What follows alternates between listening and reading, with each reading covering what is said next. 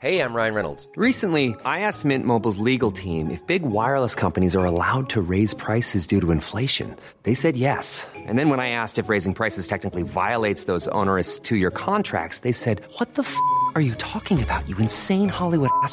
So to recap, we're cutting the price of Mint Unlimited from $30 a month to just $15 a month. Give it a try at mintmobile.com slash switch. $45 upfront for three months plus taxes and fees. Promo rate for new customers for limited time. Unlimited more than 40 gigabytes per month. Slows. Full terms at mintmobile.com. Salut, c'est Victoire Tuaillon. Ces derniers mois, avec mon équipe, on a travaillé sur une série exceptionnelle. Ça s'appelle 20 milieux sous ma chair. L'autrice, Caroline Potier, a exhumé des cassettes audio qu'elle enregistrait pour sa meilleure amie lorsqu'elles étaient ados et qu'elle traversait l'enfer, les violences que lui infligeait son père. À partir de son histoire, Caroline Potier, devenue journaliste, a mené l'enquête. Comment on pourrait éradiquer l'inceste? C'est beau, c'est intelligent, c'est bouleversant et je pèse mes mots, c'est d'utilité publique. Pour continuer à sortir de l'océan du déni, écoutez 20 milieux sous ma chair, dans le cœur sur la table.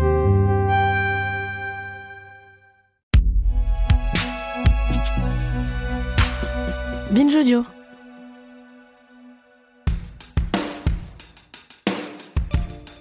Salut, c'est Thomas Rose.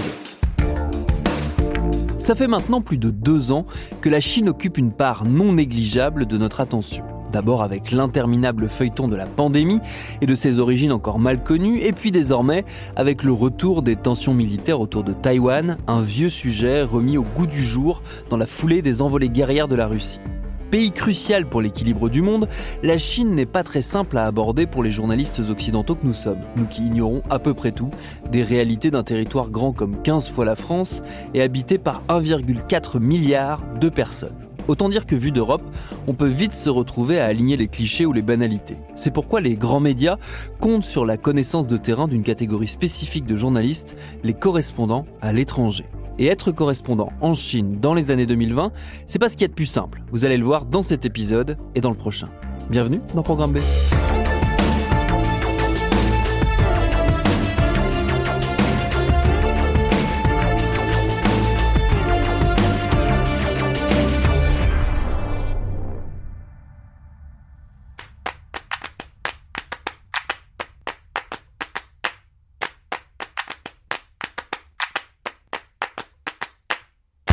J'ai l'impression qu'on arrive en Chine avec plein de certitudes en fait. On arrive en Chine en se disant les, les Chinois sont comme ci, sont comme ça, le système politique est comme ci et comme ça. Et en fait, au bout d'un moment, on se rend compte que c'est un pays de 1,4 milliard d'habitants. Enfin, on peut pas résumer la pensée d'un de, d'un tel peuple en une pensée unique. Euh, donc il y a eu beaucoup de rencontres différentes de gens qui pensent euh, de manière différente et off, off qui s'expriment d'ailleurs. Euh, et donc on déconstruit pas mal d'idées reçues. Je sais pas ce que pensent les, les Français quand on, on leur dit Chine. Je pense qu'ils imaginent des, des, des, méga villes avec des avec des, des gratte-ciel dans tous les sens. Ce qui est vrai, il y en a, mais il y a aussi plein de coins de Chine qui sont encore très peu développés avec des paysages magnifiques. Justine Jankowski est journaliste pour la télévision française. On l'a vue sur France Télévisions et puis sur TF1 et on l'a beaucoup vue ces dernières années puisqu'elle les a passées, vous l'avez deviné, en Chine où elle travaille depuis 5 ans. Mon premier souvenir, je me rappelle qu'on avait fait un sujet sur le Gaokao, qui est l'épreuve du bac en Chine. Et en gros, c'est la grande messe. En Chine, le Gaokao, le, le baccalauréat, c'est hyper important, au point qu'il bloque euh, des rues entières, euh, avec des barrières, des flics euh, partout, parce que c'est l'épreuve qui va décider du futur des enfants chinois. Et comme, bah, comme les, les couples, maintenant ça a changé, mais les, les couples à l'époque n'avaient droit qu'à qu un enfant, bah, c'est tout l'avenir en fait de la lignée qui dépend de, de des épreuves, enfin de la réussite à ces épreuves-là.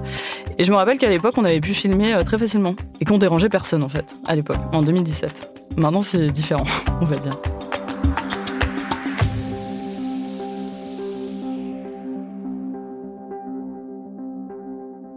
c'est assez insidieux parce que ça s'est fait assez progressivement. En fait, je me rends compte maintenant parce que je regarde en arrière des sujets qu'on a pu faire il y a 5 ans, 4 ans et qui aujourd'hui je les proposerai même pas parce que je sais que c'est impossible. Chaque année, il y a voilà des zones, des des administrations qui se bloquaient un peu plus, mais c'était assez progressif, donc on s'en est pas forcément rendu compte. Et euh, par contre, à partir du, du Covid, euh, voilà, de janvier 2020, euh, Wuhan, euh, là tout tout a commencé à se bloquer. Et même si aujourd'hui en Chine il y a très peu de cas Covid, c'est vraiment l'argument principal pour justifier toutes les interdictions de tournage, en tout cas pour nous. Je pense qu'aujourd'hui, euh, si on veut s'amuser en Chine en tant que journaliste, on peut venir pour la presse papier la radio éventuellement. En télé, ça devient très compliqué de sortir du bureau euh, pour sortir un sujet potable, quoi. Au début, je me rappelle, on arrivait avec la caméra. Moi, je parle chinois. Enfin, je me débrouille en chinois. Et donc, ils nous demandent euh, Donc, vous venez d'où? Et nous, on dit euh, Oh, je On est la télé française. Et la, réponse universelle des Chinois quand on dit on est la télé française, à l'époque en tout cas, c'était Ren Langman de. Ça veut dire le pays romantique. Et c'est systématique, tous les Chinois nous disent ça. Donc au début, je disais, ouais, ouais, on est grave romantique et tout. Maintenant, je leur dis, non, non, mais il faut arrêter avec cette euh, image d'épinal de la France. Euh... Donc ça, c'était le truc un peu, voilà, ah, le pays romantique, un peu avec des paillettes dans les yeux. Euh. Et ils étaient hyper enthousiastes parce que, à l'époque, en tout cas, la, Chine avait une image de la France, enfin les Chinois, en tout cas, qu'on interviewait, avaient une image de la France assez positive.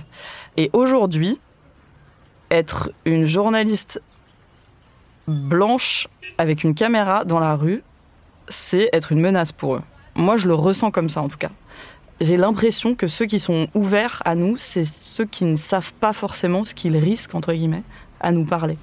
Je me rappelle une fois, on faisait un sujet sur, euh, sur les Mingong à Pékin. Les Mingong, c'est les travailleurs migrants à l'intérieur de la Chine. En gros, euh, c'est des gens qui viennent de provinces assez pauvres et qui euh, déménagent à Pékin ou à Shanghai pour mieux gagner leur vie, ramener de l'argent euh, à la maison. Et en général, ils font des travaux assez peu qualifiés. Donc, on avait suivi un balayeur de rue. On le suit, il est assez sympa à la caméra, il réagit bien, il nous répond et tout, il est hyper souriant. Et donc, on le suit là où il habite. On le filme en train de regarder un discours de Xi Jinping et on lui demande sa réaction. Euh, voilà. Et donc il dit ouais, Xi Jinping est super, c'est vraiment un, un, président super. Euh. voilà, bref, nous on a notre séquence. On lui dit bon, demain on reviendra à 6 heures du mat pour te filmer un peu plus euh, balayer la rue parce que là c'était la fin de son, de son shift. On rentre à la rédac et le soir même, il nous rappelle en nous disant euh, en fait, euh, je peux pas euh, me laisser filmer par vous demain parce que mon patron est pas content, il veut pas que je sois interviewé par une télévision étrangère. On n'a jamais rencontré le patron, on n'a jamais, on n'a jamais pu avoir son contact, son numéro de téléphone, son WeChat, ni rien. mais donc, on n'a jamais pu finir cette séquence avec cet homme. Et ça, c'est un truc qui nous arrive assez souvent. Non, euh, je suis pas dans la tête des Chinois, quoi. Je pense qu'entre eux, très probablement, bah, euh, parfois ils critiquent le pouvoir, euh, ils critiquent une mesure, notamment là depuis le Covid, mais en tout cas, quand on fait de la télé, euh, c'est très compliqué d'avoir une réponse, une opinion personnelle, en tout cas sur la politique. Parfois, ça arrive, et alors c'est la, surprise générale, quoi. Et ça arrive souvent, pas voilà, pas à Pékin dans les grandes villes, mais euh, plus en milieu rural.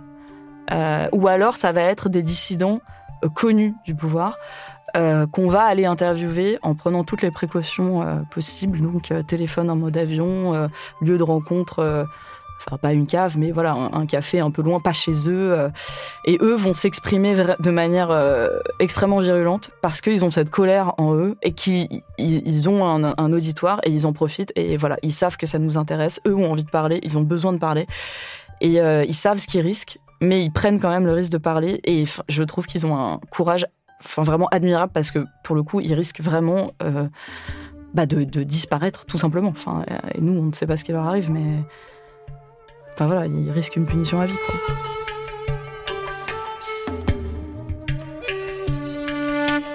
La première fois que je me suis fait arrêter, c'était à Sanlitun. Donc Sanlitun, c'est vraiment le quartier branché de Pékin.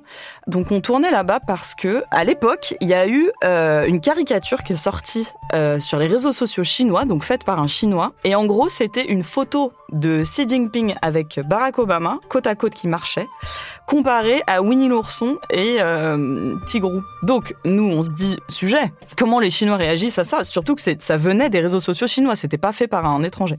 Donc on se balade à Sanlitun dans ce quartier avec un iPad en montrant cette photo aux passants et en leur demandant leur avis. Donc on en fait un, deux, trois, euh, ça se passe bien. Évidemment, la plupart des gens nous disent que c'est scandaleux, scandaleux de faire ça. C'est la photo la plus censurée en Chine cette année. le dirigeant chinois et Winnie l'ourson côte à côte. Aujourd'hui en Chine, l'inoffensif ourson est un sujet sensible. Il suffit de montrer cette image aux passants pour s'en rendre compte. Pas de commentaires politiques. Il vaut mieux ne pas trop jouer avec ça. C'est pas bon pour notre président. Pourquoi? Au contraire, il est mignon, ça lui donne un côté sympa. Certains prennent le sujet très à cœur, fibre nationaliste oblige. Ah, vous vous amusez à comparer Xi Jinping à un ourson. Mais qu'est-ce que ça veut dire?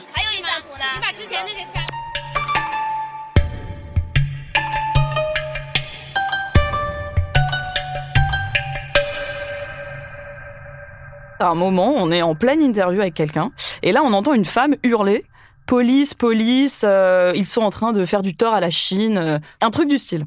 Donc vraiment une citoyenne euh, lambda qui appelle la police pour nous dénoncer. Dans la seconde, les policiers arrivent parce qu'en Chine les policiers sont jamais loin. Donc ils arrivent, ils nous arrêtent, enfin ils nous empêchent de filmer, ils nous disent qu'est-ce que vous êtes en train de faire, donc on leur explique. Ils nous disent bah vous allez nous suivre au poste. Il y a jamais trop d'agressivité dans le ton ou dans les gestes. Mais bon, on sait qu'il faut suivre quoi.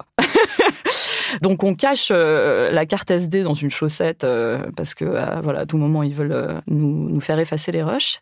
Donc on part au poste le soir, il était assez tard, il était 20h, ils nous demandent de re-raconter toute l'histoire, euh, voilà, ils nous disent bon, c'est pas très bien euh, quand même de critiquer euh, comme ça l'image du président. Donc nous on leur dit bah c'est pas nous qui critiquons l'image, c'est un de vos citoyens. Donc bref, ça dure deux heures et deux heures après, ils nous disent il va falloir revenir demain pour faire une déposition officielle. Donc le lendemain à 9h, on retourne au poste et j'étais à l'époque j'étais avec Arnaud Miguet, le correspondant de France 2 et ils nous séparent, ils nous mettent dans deux pièces différentes. Ils font venir des interprètes euh, francophones pour qu'on puisse bien raconter l'histoire et que voilà la traduction soit parfaite. Et donc chacun notre version de l'histoire, on raconte comme ça et ça a duré la journée entière, je pense, 6-7 heures. Parce qu'il faut répéter et répéter à une personne et puis à l'autre et puis euh, et puis signer des documents machin dans tous les sens. Et je pense que le but de euh, ces manœuvres, c'est vraiment un de nous faire perdre notre temps parce que du coup on n'a pas pu monter le sujet euh, tout de suite et deux euh, c'est de la pure intimidation en fait. On nous enferme pas dans une cellule en nous retirant notre passeport. Mais c'est euh, bah voilà ce que vous risquez si vous faites un micro trottoir qui critique le président chinois quoi. Après entre journalistes étrangers on on a chacun nos petites astuces quoi. Il y en a qui font des doubles recs donc qui enregistrent sur deux cartes en même temps. Moi maintenant ce que je fais quand je fais un tournage sensible, c'est-à-dire euh, les trois quarts des tournages pour les Chinois, euh, c'est que j'ai une carte sur laquelle je tourne quelques images un peu prétexte. Ensuite je tourne sur l'autre carte, mon, mon vrai tournage, et quand ils m'arrêtent je leur montre la première carte. Donc je leur montre, je leur dis mais regardez j'ai juste filmé la rue. euh. Parce que si je leur montre une carte vide ils vont pas me croire quoi. Euh, je sais pas si je vais avoir des problèmes en racontant ça, c'est un peu possible. Il y a plusieurs niveaux, parce que c'est très hiérarchisé. Par exemple, si on veut faire un sujet sur euh, le parc des montagnes colorées euh, dans le Gansu, c'est des montagnes magnifiques euh, striées de couleurs. On peut pas y aller comme ça. On peut pas juste appeler le responsable du parc et dire bonjour, est-ce qu'on peut venir faire un sujet, rester deux jours, euh, filmer? On peut faire ça, et il va nous dire euh, contactez le Waiban contacter les responsables de la province. Parce que lui ne nous donnera pas son autorisation tant que les responsables de la province ne, nous donneront pas leur autorisation. Donc il y a un jeu d'aller-retour comme ça, euh, où le Waiban, donc le les responsables de la province vont nous dire bah, demandez l'autorisation au responsable du parc, et le responsable du parc va nous renvoyer vers le Waiban. Et ils font un ping-pong comme ça quand ils n'ont pas envie de nous donner la réponse. Euh, donc, mettons qu'on réussit à avoir euh, une autorisation de tournage du Waiban. Quand on arrive sur place, ils nous attendent en voiture. Donc il y a euh, trois euh, responsables de ce Waiban qui euh, vont nous suivre pendant deux jours, être avec nous, nous aider à filmer. Il y aura pratiquement pas d'échappatoire en fait. Moi, je fais pas beaucoup de sujets sensibles entre guillemets, donc c'est pas très grave. Mais voilà, c'est une forme de contrôle parce que finalement, bah, ils sont toujours derrière notre dos, ils entendent toutes les questions qu'on pose, toutes les réponses qui sont faites, et forcément, les réponses des interviewés sont pas les mêmes quand il y a euh, deux Chinois derrière nous qui, qui ont l'air d'être officiels. Donc ça, c'est le truc classique, ça nous fait perdre un temps euh, fou de calage, et euh, bah, c'est pour ça qu'on met un mois à caler un sujet qui pourrait être calé en deux jours en France. Tout le système en Chine est fait pour obéir à un ordre. Et donc le moindre truc requiert une autorisation. Et comme le système est, très hiérarchisé, eh ben en fait il faut demander l'autorisation de beaucoup de personnes au final. Et même les, les Waiban, les responsables de province, même eux, finalement, bah, c'est une prise d'initiative de nous dire oui. Parce que eux-mêmes ont des responsables. Donc au final, à un moment, euh, faut juste appeler euh, Xi Jinping pour lui demander si on peut aller tourner dans la ville des perles, quoi. Non mais, franchement, euh, je me dis, bon, file-moi le 06 de, de cet homme.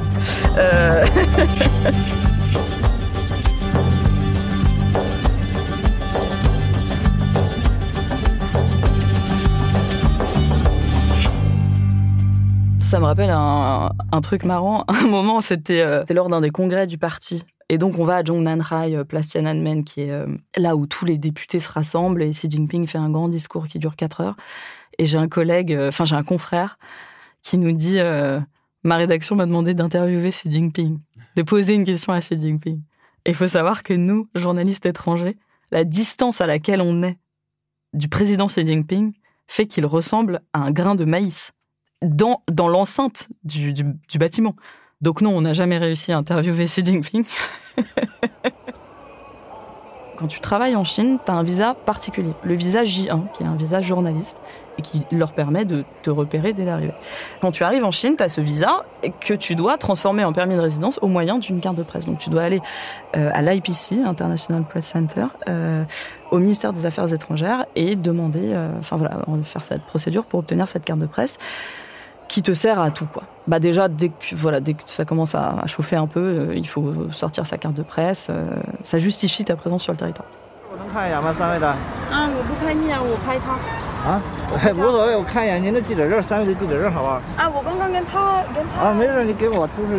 Ah, Et euh, cette carte de presse t'est délivrée pour normalement un an, pour des correspondants qui dérangent le pouvoir c'est trois mois. Ça peut être un mois, sachant qu'on met dix jours à te la donner. fait. Donc euh, c'est des allers-retours permanents au ministère. Et c'est conditionné par un espèce d'entretien euh, avec deux responsables euh, de l'IPC, qui est pas méchant. On appelle ça prendre le thé en chinois, ce qui est euh, une métaphore pour dire que bah voilà, ils vont te questionner sur euh, pourquoi tu veux venir en Chine, enfin pourquoi tu t'es venu en Chine, quel sujet tu veux faire, euh, qu'est-ce qui t'intéresse en Chine. Et bon, moi maintenant que je suis là depuis cinq ans, c'est alors comment ça s'est passé cette année. euh, on a bien aimé votre sujet euh, qui est passé en mars. Donc c'est une manière de te montrer qu'ils suivent tes activités qui contrôle euh, ce que tu fais quoi. Et que même si c'est diffusé euh, sur une télévision française qui n'est pas accessible en Chine euh, normalement ils savent très exactement quel sujet on fait quand est-ce que ça sort quand est-ce que c'est diffusé et donc moi, euh, bon voilà, au début, je- je- j'étais très euh, candide et je disais euh, c'est super, j'adore, je, je fais plein de trucs chouettes. euh. Et maintenant, en fait, je leur dis, je leur dis ah bah je me suis fait arrêter dans un village euh, du e-commerce comme ça sans raison. Je comprends pas pourquoi. Parce que même eux me demandent de faire remonter parfois les, les incidents de tournage. Parce qu'en fait, eux, au niveau du ministère, c'est pas forcément intéressant pour eux qu'on se fasse arrêter tout le temps. Parce que ça donne l'image euh, d'une Chine bah, coercitive qui met la pression aux journalistes étrangers et c'est pas forcément l'image qu'ils veulent renvoyer. Et donc moi, à chaque fois que j'appelle mon handler du ministère qui s'occupe de moi au Wadiaobu, donc au ministère des Affaires étrangères, parce qu'il y a un département qui s'occupe de la presse étrangère et on a ce qu'on appelle un handler, donc c'est euh, un homme francophone voilà qui, qui, qui gère ce type de situation. Donc je l'appelle. Il dit aux flics sur place, il leur dit arrêtez, laissez-la partir en fait parce qu'ils savent très bien que nous, c'est des images qu'on filme, qu'on va potentiellement mettre dans un reportage, alors que de base, voilà, le reportage n'est pas forcément sensible, c'est pas forcément le sujet. Et moi, il y a plein de fois, j'ai fait des sujets où je me suis fait arrêter et je l'ai pas mis dans le sujet. Mais bon, parfois, euh, bah, c'est aussi un élément d'information en fait. Donc, on, donc on les met. Et donc, voilà, au niveau du ministère, ils n'ont pas forcément intérêt à ce qu'on montre ça. Et donc, ils veulent aussi euh, qu'on qu'on leur rapporte ces responsables locaux qui font du zèle. Très souvent, en fait, c'est des locaux qui font du zèle pour cette histoire de hiérarchie dont j'ai parlé tout à l'heure. Et donc pour ne prendre aucun risque, mieux vaut les arrêter.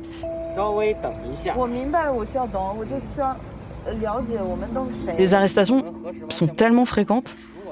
Arrestations pas au sens où on va au poste, hein, mais voilà, empêcher de filmer, euh, qu'en fait, ça me frustre tellement que j'ai peur, moi, d'exploser, en fait. J'ai peur de dire des choses que je vais regretter, j'ai peur de mettre en colère euh, très fort contre euh, un gardien de la paix euh, et que ça me retombe dessus. Donc j'ai plus, maintenant, j'ai plus peur de moi-même que de eux.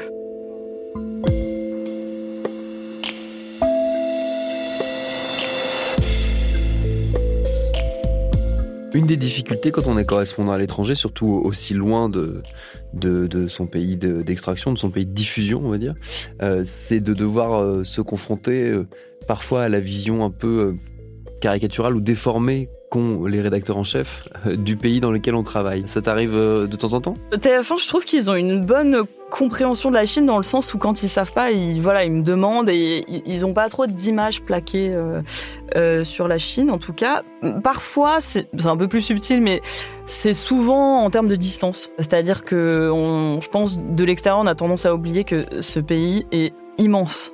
Donc par exemple, Pékin-Canton, c'est 3 heures et demie de vol. C'est euh, Paris-Casablanca quoi. Et moi j'y vais le matin, je tourne l'après-midi et je repars le lendemain soir. Donc on reste un jour et demi pour trois heures et demie de vol. Plus souvent, en plus, on arrive à l'aéroport et puis encore deux heures de route euh, pour arriver à notre, point de rendez-vous. Donc, euh, ouais, les distances, même Pékin-Shanghai, au final, c'est 2h20, quoi. C'est pas, pas comme Paris-Toulouse où c'est fait en une heure, quoi. Euh, donc, c'est, ouais, parfois, c'est au niveau des distances. Mais les rédactions mesurent par contre le, enfin j'imagine à force que tu leur remontes aussi euh, les difficultés à faire certains ou les impossibilités à faire certains sujets. Ils savent, ils comprennent. Euh, parfois, je leur dis bah voilà tel sujet est faisable euh, aujourd'hui et puis le lendemain non et voilà j'imagine qu'ils sont déçus mais ils comprennent que c'est pas de mon fait et que contre la machine je, je peux pas gagner quoi.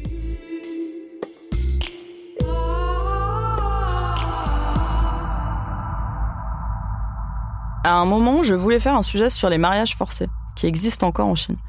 Euh, donc des, femmes de, familles pauvres en général dans les campagnes qui, voilà, qui sont mariées de force, euh, souvent à des hommes du village ou d'une autre province à des milliers de kilomètres et qui quittent leur vie entière. J'avais eu le contact, euh, grâce à un autre contact, d'une victime qui en avait un peu parlé sur les réseaux sociaux avant d'être très vite censurée. Et donc j'avais eu accès à cette dame qui nous a dit même si on m'anonymise, donc si on me floute et qu'on change ma voix, le fait que vous veniez jusqu'à mon appartement va me mettre en danger. Parce qu'il y avait des policiers en bas de chez elle qui la surveillaient H24. Euh, donc le simple fait de, venir la voir mmh. euh, la mettait en danger en fait. Mmh. Donc là je me suis dit bon, euh, oublions finalement. Donc voilà, des, sujets comme ça, je... bah, c'est malheureux en fait parce que c'est des voix qu'on a envie de d'entendre et on a envie de leur donner la parole, mais c'est impossible, quoi. C'est comme tous les témoignages euh, ouïghours, par exemple. En Chine, c'est trop dangereux d'aller leur poser des questions euh, au Xinjiang. Donc en général, si on veut faire un sujet, on récupère des témoignages en France, là où des Ouïghours sont exilés, et nous, on va filmer euh, bah, des images de coercition au Xinjiang. Mais ne, serait-ce que leur poser une question face caméra, c'est les mettre en danger, en fait. Parce que tout se sait, tout est surveillé, surtout au Xinjiang. Et donc, euh, et donc très vite, dans la minute, quoi, ils vont avoir un coup de fil, euh, un policier qui va venir les voir en leur demandant pourquoi tu leur as parlé. Euh, et on ne sait pas ce qui peut leur arriver, mais on souhaite pas. du coup, on veut pas prendre le risque, quoi.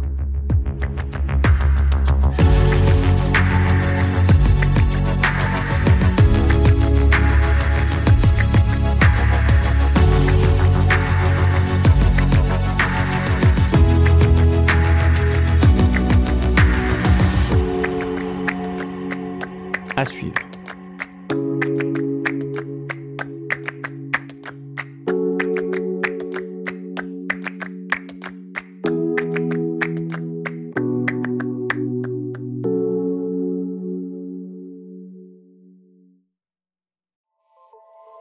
Salut, c'est Sinamir du podcast L'Affaire. En 2016, je suis monté sur un bateau de sauvetage en Méditerranée et ce que j'y ai vu n'a pas changé. En tout, depuis 10 ans, on compte même près de 30 000 morts sur cette mer alors dans le naufrage, notre nouvelle enquête, j'ai voulu raconter un cas concret. Comment 130 personnes sont mortes en 2021 à la frontière de l'Europe, malgré des dizaines d'appels de détresse. Qui n'a pas pu les sauver? Et pourquoi?